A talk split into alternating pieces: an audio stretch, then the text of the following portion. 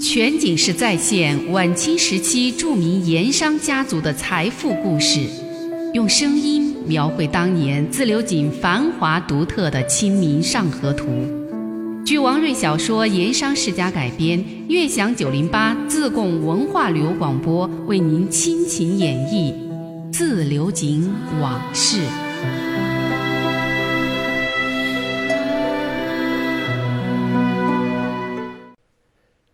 上一回说到，王家驻省师爷文子树得知皇上下了表彰王朗云的圣旨，高兴啊！当天下午，他就约省督院罗师爷出来喝茶。按理说，皇上下了圣谕了，王朗云获释出狱应该不成问题。但是文子树却担心，担心诡计多端的黎师爷横生枝节，让事情办得不顺利，出现什么变故。思来想去，他觉得只有让陆基换个位子，这事儿才绝对靠谱。于是他按照自己的思路深入的想了下去。想着想着，哎，文子树一拍脑门对了，这事儿有了。他放下手里的一把瓜子儿，望着罗师爷，兴冲冲的说道：“你刚才说，官场上都认为陆基这次有功，理该来个论功行赏。”那何不就借此说动骆大帅，以立功晋升之名，行明升暗降、调虎离山之计，把他陆基马上调出富顺县，交出县衙大印，换别人去执掌县令，岂不为好？罗师爷一听，一时之间没回过味儿来，他沉吟着说道：“这事儿好是好，只怕骆中堂未必会做此处置。”文子树还沉浸在自己的奇思妙想带来的兴奋和快感之中，他兴致勃勃地说道：“此招太妙了！你想，富顺知县换了人，所谓一朝天子一朝臣，树倒猢狲散，陆基都不在了，那位李师爷也待不下去，也就再无人敢出头作梗。皇上圣谕，省督大令，推行起来也顺当得多，一举数得。骆中堂肯定会采纳这个主意。”文子树显得把握十足。罗师爷这才静下心来，仔细的一想，也觉得这个主意确实不错。以有功提升的名义，对陆基来个明升暗降、调虎离山，在名义上过得去，其他人也不好过多非议。陆基自己有苦说不出，也只好吃下这一记闷棍。况且罗师爷也听和洛中丞亲近的冯师爷说过。陆基虽说是大帅从身边派到富顺做知县的，但这两三年难有政绩可言不说，最近处理水利局案让骆中堂非常不满意。在这个时候换掉陆基，说不定正合骆秉章的心意。想到这里，罗师爷决定去找冯师爷说一说。他当然知道，整个省督院在骆秉章身边最说得起话的。就是这个随骆中堂一起来川的冯师爷。好在这两年，罗泽如和冯师爷交往不错，彼此之间很有认同感，特别是在读书和诗词方面，两个人很有些交道。偶尔也在省督署里下两盘围棋。罗泽如是赢多输少，冯师爷往往也很大度的投子认输，并不多做计较。看罗师爷答应一试。文子树对罗师爷又进一步的建议说：“此事要快，最好能在明日行文，赶在春节封印之前。”想了想，又说道：“为了交接便利，我看干脆就近让自流井分县谭梅接任县令为好。一是两地相隔不远，交接起来便利，也无需省里另外派人；二是谭县城熟悉当地情况，各方面也有交道。”由他接任富顺知县，真是再合适不过了。罗师爷一想，也觉得有道理。此刻让自流井分县县城谭梅接陆基的县令位子，是再合适不过了。他记得曾经听冯师爷说起过，自谭梅到自流井赴任之后，对其行事的稳重以及处理和各大盐商大户之间的关系，让骆秉章觉得很满意，对他主政一方的评价。甚至在他曾经一度赏识的陆基之上。所以说动骆秉章让谭梅接替陆基，罗师爷估计不是难事。两个人又吃了一阵的瓜子糖食，喝了一阵茶。文子树看天色不早，就问罗师爷晚上有没有应酬。如果是没有约饭局的话，干脆到西门去吃火锅。说是西门通锦桥不远新开了一家渝州火锅店，正宗的重庆火锅底料，辣味比省城的、比川西川北的火锅都重得多。大冬天的也经常让一众食客额头背心冒汗，非常过瘾。这一说，倒把罗师爷的馋虫给勾起来了。一想起正宗重庆火锅的辣味儿，他嘴里禁不住口水直往外冒。想当年，他在重庆两路口朝天门一带摆摊算命，那个时候囊中羞涩，只能够勉强糊口。不知道多少次啊，经过那些火锅店、火锅酒楼门口，都被里头飘出的浓烈的、特殊的香辣味所吸引、诱惑。当时不止一次的想，哪天是发了财了，一定要带足了银子进去狠狠的吃他一顿。可等到真正口袋里有些钱了，又想着谋生不易，舍不得花费了。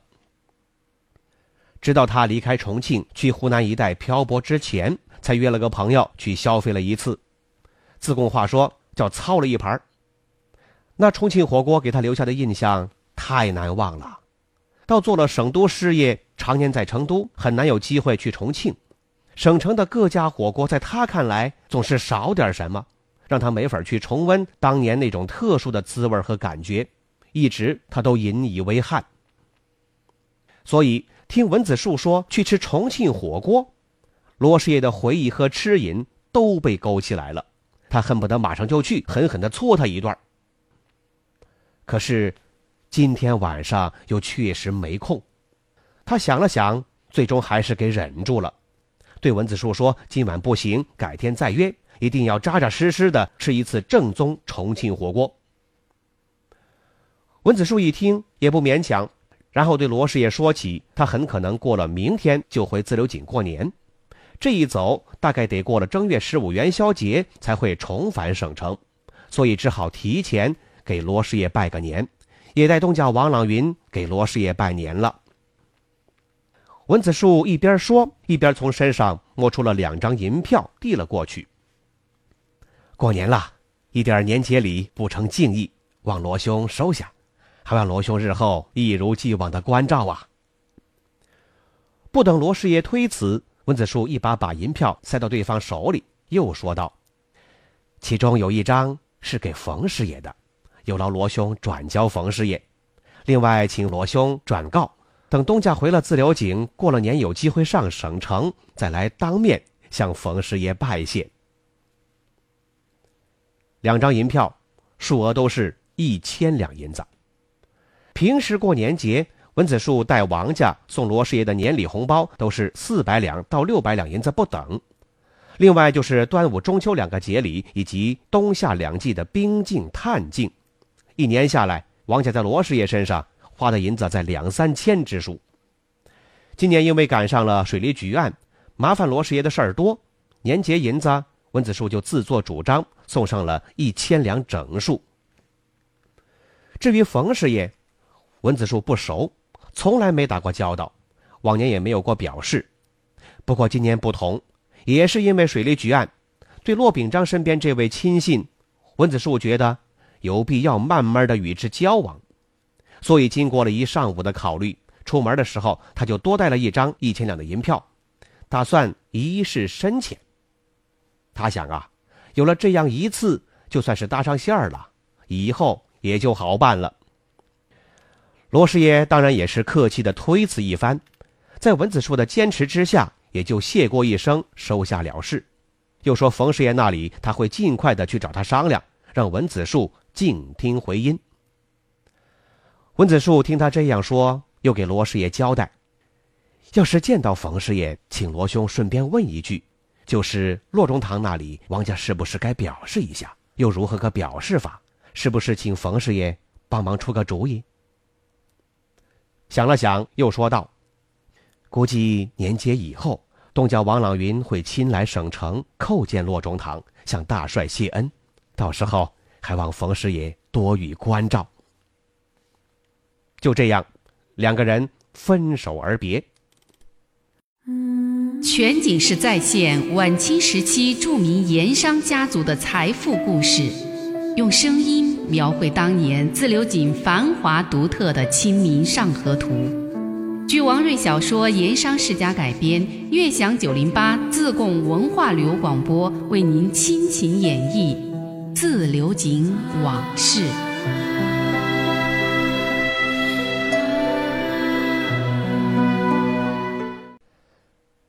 当天晚上，罗泽如就去了省督院见了冯师爷。冯师爷是随骆秉章从湖南过来的，没带家眷，所以平时就住在省督院里。罗师爷带来的王家银票让他多少有些意外，不过看了看，还是就收下了。对把陆基民生暗将调离富顺的点子，倒让冯师爷感到豁然开朗。至于让谭梅就近接任富顺知县，冯师爷更觉得这个主意妙。自从陆基提出了把王朗云借饭进省的要求之后，冯师爷明显感到骆秉章对陆基相当不满，而且失去了信任。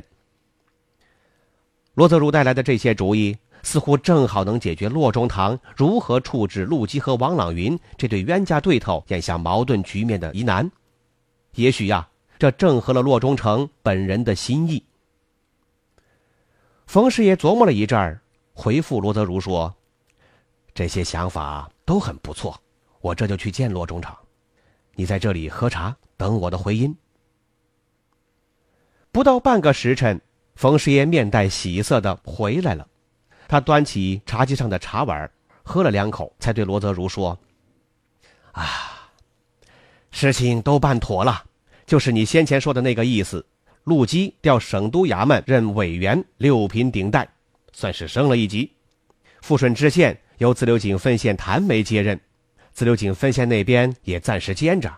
两份公文已经捏妥，明日一早，官驿快马报送富顺县衙和自流井分县，即日交接。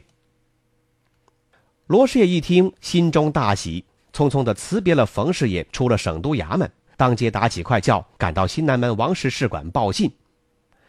文子树心中一块石头总算是落了地，对罗师爷是谢了又谢，又连忙安排家人打起灯笼送罗师爷回家。第二天，文子树就安排回自流井过年那些事儿，除了一名门房和那些家在省城的下人留守照应之外，其他人就开始放年假了。各跟班一仆，还有一众的厨子、轿夫、马夫，领了月钱和年节红包啊，也就是工资和年终奖。这就可以回家过年了。要回自流井的，可以跟他一块走，也可以单独走，个人自便。当天下午，温子树就带着跟班长生、两名轿夫，还有一个厨子、一个杂役，踏上了返回自流井的路程。他坐轿，长生随轿步行。长生差不多呀，有一年没回自流井老家了。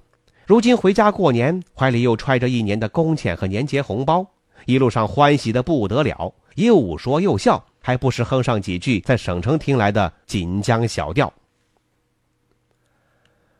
文子树一路回家，暂且不提。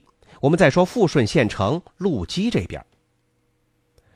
入冬以来，沱江边上的富顺县城，阴沉冷雨的时候多，晴天很少，有太阳的日子更是难得一见。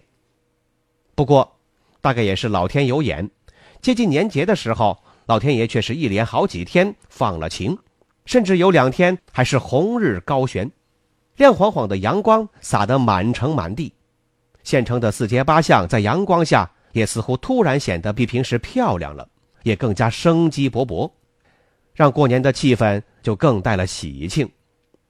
县城的街上虽说比不上省城那样繁华，但街头年前的热闹却是相同的，尤其是。周围四乡八野赶来办年货的，还有卖家禽、蔬果、土物农产，多少换些银钱给全家过年的乡民，那更是走了一批又来一批，让县城这些天来每天都像乡下赶场一样，人头攒动，热闹非凡。城里头最热闹的，还得要数文庙前那片空地形成的广场，这就类似自流井的灯杆坝。每逢年节，这地方就是城里的商贸娱乐中心，各类小摊小贩以及杂耍游乐的地摊场子，还有涉赌骗人的各种把戏，都会在文庙广场一带形成气候，引来城里的百姓、进城的乡民围观拥挤，就图看个稀奇热闹。那场景啊！可真是气象万千。今年县衙破了大案，又捉了几个盐枭同伙。陆基高了兴了，特准在文庙前临时搭了一个大戏台。正月初一至十五元宵节这段时间，会有城里的几家富绅请来戏班，轮流在戏台上唱戏，以示清贫景象，官民同乐。另外，据说正月初一那天呀，县太爷陆基会和城里的乡绅士子一块来看戏。自从把借犯进省的公文给送走了之后，陆基就一直盼着省督署的回音。他希望最好在年前就把王朗云等一干人犯给送走，他好心情愉快的、轻轻松松的过一个好年。他的亲信李师爷也跟他想法一样。李师爷早就打算好了，等县衙封印了，就回川北老家过年。他还跟陆基说过了，他这次想在老家多待些时候。陆基一高兴，也就答应了。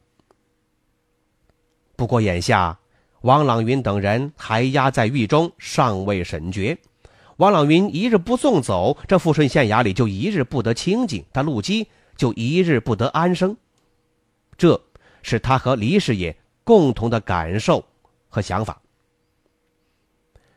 这一天，陆基和李师爷两个人在县衙花厅里围着一个火盆取暖喝茶。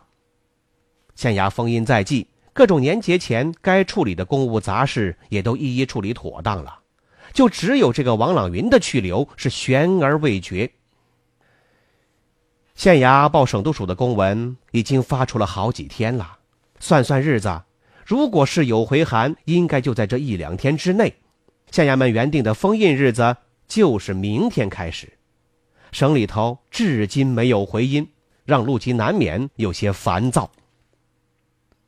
李师爷心里却是隐隐的感到了不安，而且今天早上起来，听见对面房顶上传来几声奇怪的鸟叫，他的眼皮又莫名其妙的一阵乱跳，他有种预感。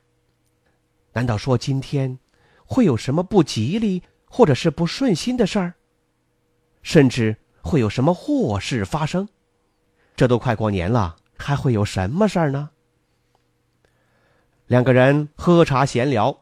都有点心不在焉，尤其是李师爷更是心神不定。全景式再现晚清时期著名盐商家族的财富故事，用声音描绘当年自流井繁华独特的《清明上河图》。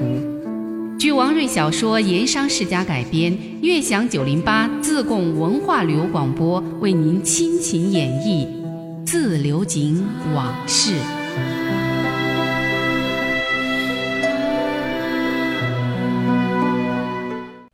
富顺知县陆基和他的亲信李师爷正在县衙花厅喝茶闲聊，突然花厅外响起了急匆匆的脚步声。谁呀？县衙内侍差役何四慌忙进来通报：“大人，省都院快报官差送来皇上圣谕，刚赶到县衙门，正在门厅等候，请大人去接旨。”有皇上圣旨下到富顺县衙这种地方来。陆基在富顺干了几年的知县，这还是大姑娘上轿头一回。别说是他了，就是县衙里的少数几个立几届县令的老公事，印象中这一二十年来也很难碰上一回。陆基不知道是什么事儿，慌忙起身赶到门厅，李师爷也跟在后面随之赶到。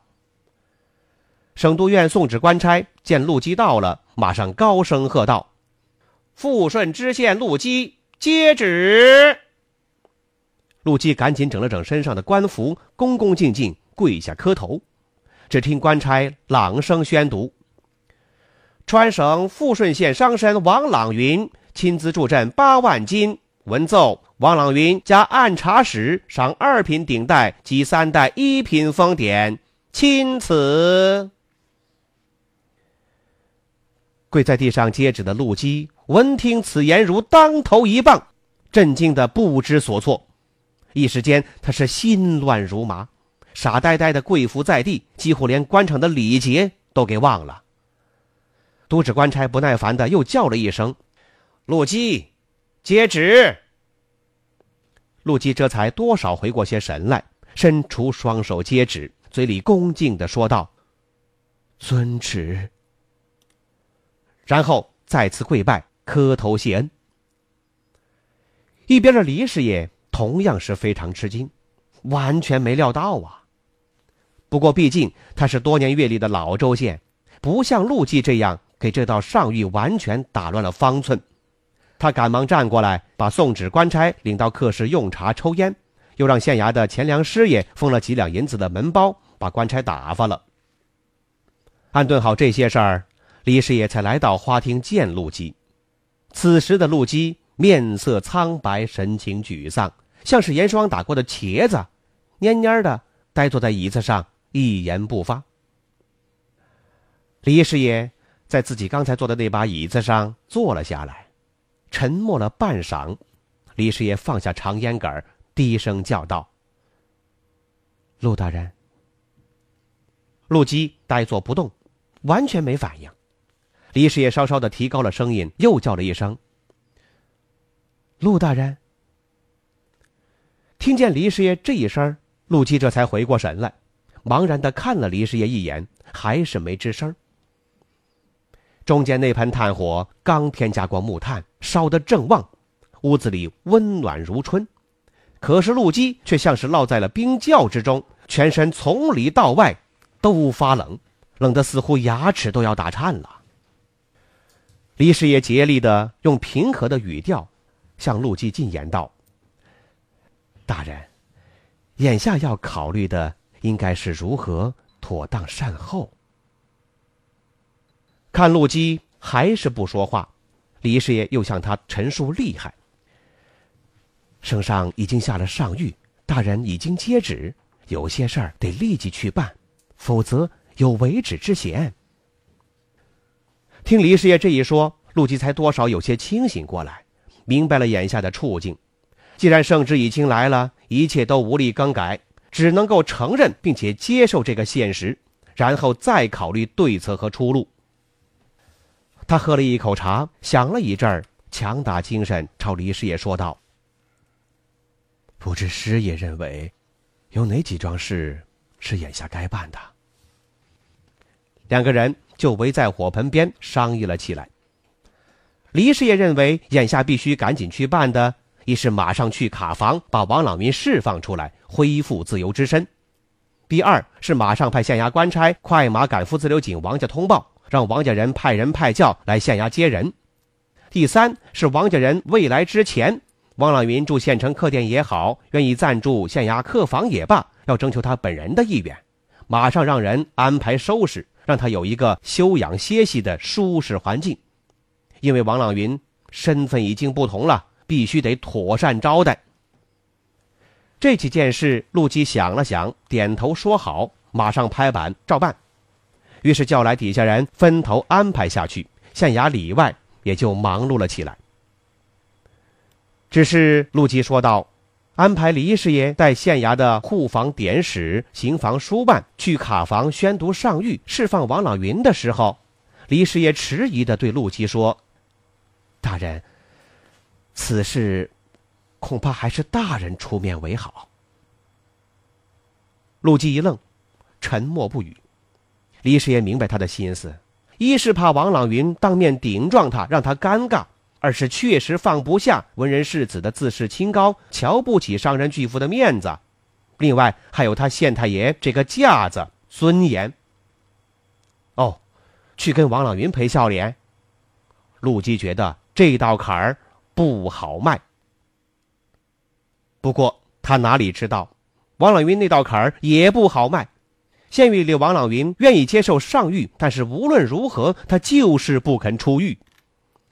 那么事情如何了结呢？咱们下回再说。漫步抚溪河畔，天车脚下，古岩井旁，总会有一种情愫潜滋暗长。那些和盐有关的故事、传说、历史，或凄美，或悲壮，共同诉说着的两个字：家乡。悦享九零八，话说自流井。